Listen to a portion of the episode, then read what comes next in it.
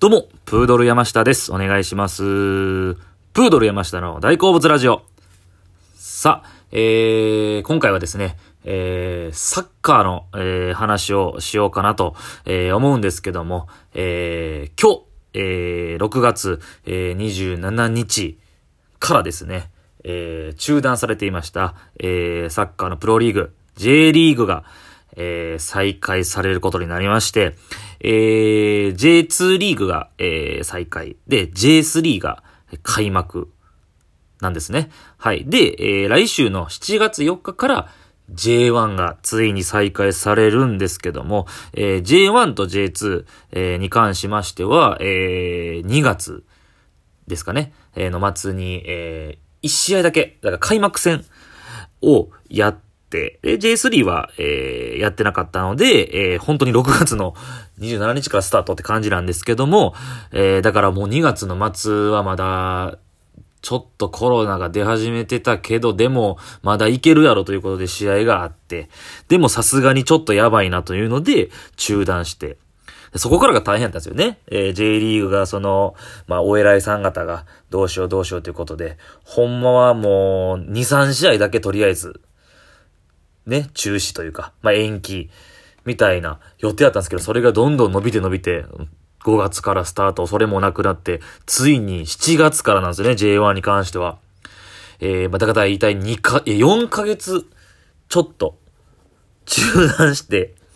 えー、スタートするということでね、選手とかはもちろん大変だったと思いますし、えー、中断期間もね、あのー選手にちょっと、コロナの陽性の人が出たりとか、えー大変だったんですけど、なんとかこぎつけて。で、まあ、あ僕、その調べて、えーその、ね、まあ、やるということはね、あの、開再開するということ決まったということはしてたんですけども、まあ、いろいろこの、これにあたって調べたんですけども、あの、プロ野球に関しては、えー試合数を減らすんですよね。あの、と、特にその途中の、えー交流戦であったりとか、えーあれは、えーどっち、リーグによってはあれか、あれがないんか、えークライマックスシリーズとか、えーだから試合数を減らすという、えーことで、えーまあなったんですけども、プロ野球に関しては。J リーグはやるんすね、全部。知らんかったな。ちゃ、多少試合数減らすんかと思いきや、えー予定通り全34試合を、えー J1 ですね、は全部やるみたいですね。すごい。なので、めちゃくちゃ過密日程になってくると。えー基本的に、えーシーズン通して、で、今年オリンピックがある予定だったので、オリンピックも、は、オリンピック自体はえー2、3週間、えーそこで中断する予定あって、それもあったんですけども、えーで、っていうのも加味しても、えー、だいたい週1回、ないし2回ぐらいなんですね。たす、おそらく。えーほぼ1回か。だから毎週ど、週末に、えー試合が、サッカー J リーグはあるんですけど、見たらもうほんまに毎月6試合ぐらいやるんですよ。多分だから中2日、中3日の時とかあって、多分その、めちゃくちゃしんどい過密日程になるみたいなんですね、今回。すごいですね、全部やると。で、と、それにあたって今年し、えー今シーズンちょっとルール変更が、えーその、あるみたいで、だからベンチ入りを最低14人までとか、あ、14人、14人だから戦える人がおったら試合していいよみたいな。とか、今まで交代枠は3人までやったんですけど、5人までいいよみたいな。だからもうみんなフル出場というかしんどいからちょっとでも怪我人とかそういうリスクを減らすために、えー、いかに試合を続けるかという努力をするみたいですね。あと今シーズンは降格がないんですよね、J リーグ。だから18チームあるんですけど、下位の2チームが、えー今まで落ちてたんですけど、今シーズンないんですよ、それがなんと。なかなかですよね。えーないので、だから、もう落ちひんことは確定してるから、なんかチームによってはもう補強とかせずにもう今シーズンとりあえずやり過ごそうみたいな、えー、と思ってる、思うとこも、まあもちろんね 全力で頑張ると思うんですけど、選手とかは。でもやっぱり、えー、クラブのそのお金の面とかで、なかなか選手を買うお金がなかなか厳しいとことかは、ちょっとね、えー、今シーズンも広角ないから抑えてみたいなのは、えー、頭に回ると思うんですよね。はい。ていうのもあったりとかで、すごい異例ですよね。ただし J2 から J3 からのこう昇格は、あるので、来シーズン増えるんですね、チームがね。だからその再来シーズンとかはどうするのかなっていうね。また減らすのかっていうのは、ちょっとわかんないんですけども。えー、この J1、えー、あの、サッカーに関しては昇格降格とかいうのがあるのが、まだ野球とか他のスポーツとは違うところかなと思います。リーグ通してそのハラハラドキドキが、えー、サポーターとかファンの人は、えー、楽しいとこなんかなっていう。まあ、それが今年はないのでね。降格に関しては。はい。で、ほんまやったら僕知らなかったんですけど、今年度から VAR、あの、ビデオアシスタントレフィリってね、あれを導入するやったんですけど、これを見送られて、あと、知らなかったんですけど、その、アンダー21っていう、21歳以下の若い世代を優先して使ったチームには、えー、ちょっと、賞金を上げるよみたいな。これ J2、J3 に関してなんですけど、そのルールが実は今シーズンから始まる予定やったんですよね。だから、若手育成というか、えー、日本を挙げて、で、まあ、22年にオリンピア、じゃあワールドカップがあるからかわかんないですけど、そういうのがあって、でもそれもまあ見送られたっていうことなんですね。そういうのがあったんですね、今年実は。2020年からサッカー界はちょっと変わろうとしてたのに、それができなかったっていう残念な感じですよね。あとなんかいろいろ調べてコロナ対策、まあまあもちろん席開けたりとか、えー、選手もマスクしてとか、でね、ペットボトルよくこう飲んでパッてしてたりするんですけど、あれもちょっとやめてなんかコップで水飲むとかをやってるみたいなんですよ。で、この間その、えー、練習試合とかでそういうので試験的になんかこう試しにやってみたいな。そう。で、まあ最初は無観客なんですけど、徐々にこう、J リーグ的にもその観客を増やしていきたいから、まあとりあえず最初は我慢やと。まあちょっとやりすぎなんかなと思いますけども、そこまでやらんとねっていうね。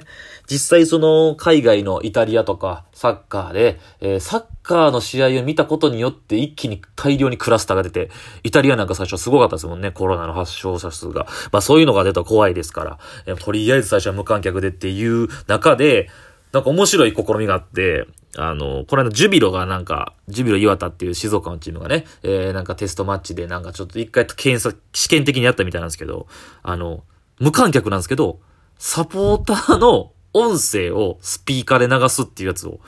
やったみたいですね。えー、野球それな、やってないんですよね。はい。で、それが面白いのが、その、スピーカーから音声を流すんですけど、外で見てる、その、えー、テレビとか、えー、 DAZN とかで、えー、そのサッカーの試合見てるサポーターとか人が、そのアプリを取って、そのアプリの携帯から、スマホからボタンを押したら、音が流れるっていう。で、それがたくさんあればあるほど、その、音声がでかくなるっていう、すごい面白いですよね。これがだから選手にとっていいのか。まあいいでしょうね。でもこれ僕思うんですけど、そのスポーツ、野球始まりましたけど、このサポーターとかファンの方の声援が、まあ、もちろん力になると思うんですけど、サッカーなんか特にブーイングとかあるじゃないですか。これがないのは、むしろ選手にとってはいいんじゃないかと。だからそのサポーターの応援の声が、選手にとってこう、プラスに働く人と、マイナスに働く人と、いるので、むしろこの無観客でちょっと、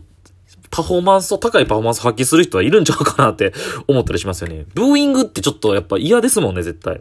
何万人からブワーって一気に。あんなんないって考えたら、いい面もあるんかなとは思いますよね。まあでもまあ、えー、お客さんがたくさんね、来る、来て、まあその試合を見に来たですし、えー、僕自身ね、まあこうやって好きな感じで喋ってますけど、まあ年間本当に毎年1試合2試合を最低見に行くって感じですね。J リーグ。ほんまにガツ、バリバリ毎週見に行ってる人からしたらなんやねんって感じなんですけど、えー、でまあ特に、えー、実はファンっていう特定のサえー、このクラブのファンやっていうのも、えー、J リーグに関しては、まあ、ないんですけど、まあ全体的に見渡してるというか、えー、もう最近もね、見れてなくてあんまり。昔、一時はずっととスポーツニュースでサッカーばっかり見てね、J リーグ見て、で、試合も、えー、見に行ったりしてたんですけども、まあ、もちろん強いてあげるなら、やっぱり、えー、京都サンガですね。京都にチームがありまして、ホームタウンがね、京都にサンガー。えー、昔はパープルさんがって言ったんですけど、えー、京都さんが FC がですね、まあ一応応援してるというか、まあ一応気にはなりますよね。で、もうずっと J2 なんですよ。まあ言ったら2部。J1、最初 J1 やったんですけど、落ちて、で、なかなか上がれなくてね。で、J1 に上がるためのプレイオフがあるんですよ。3位から6位まで。J、J2 の上位1位と2位は自動で来年 J1 に上がれるっていうシステムなんですけど、ずっとここ何年も J2 の3位から6位までは、プレイオフっていうのがあって、えー、そこで、まあまあ、クライマックスシリーズみたいな感じですかね。で、4チームでトーナメントするんですよ。3位と6位がやって、で、4位と5位がやって、で、試合して。それで京都は何回も負け続けてきて、本当にだから、2位で終わるのと3位で終わるのと全然違うんですよね。だから、もうそれ悔しい思い何回もしてきたんですよ。で、なかなか上がれなくて。えー、去年なんかもう悲惨でしたね。去年も多分プレイオフ、勝てばプレイオフかな？いや、プレイオフに届くぐらいの、だから7位とかそんなんやったんですよ、確か。やけど最後の試合でボロ負けしてね、京都。去年の J2 の最終節で、え、何ぼやったっけ ?13 対何ぼとか。多分サッカー、え、J リーグ記録塗り替えたっていう、それぐらいの、もう辛い思いをたくさんね、してきてるサンガなんですけども、サンガがね、今年から実は、専用スタジアムができたんですよ。実はさ、京都サンガはもう、えー、発足、チーム発足してからずっと、えー、西京国っていうね、京都市の陸上競技場を使ってたんですよ。で、実はその J リーグのチームって、その自分たちクラブが持ってる専用スタジアムがあるチームとないチームがあるんですよね。で、サンガはずっと、えー、自分のたちのチームのサッカー専用スタジアムを作りたくて、これもなかなかできなかったんですよ。だから僕、小学校、中学校ぐらいから、サンガでそろそろ専用スタジアムできるらしいでって聞いてたんですけど、なかなか、なんかいろいろあったらしいんですって。なんかそういう、えー、なんかそう経済的な面でこう、えーと言ったら、自治体と揉めたりとか、あとなんかさっき読んだんですけど、なんかあの、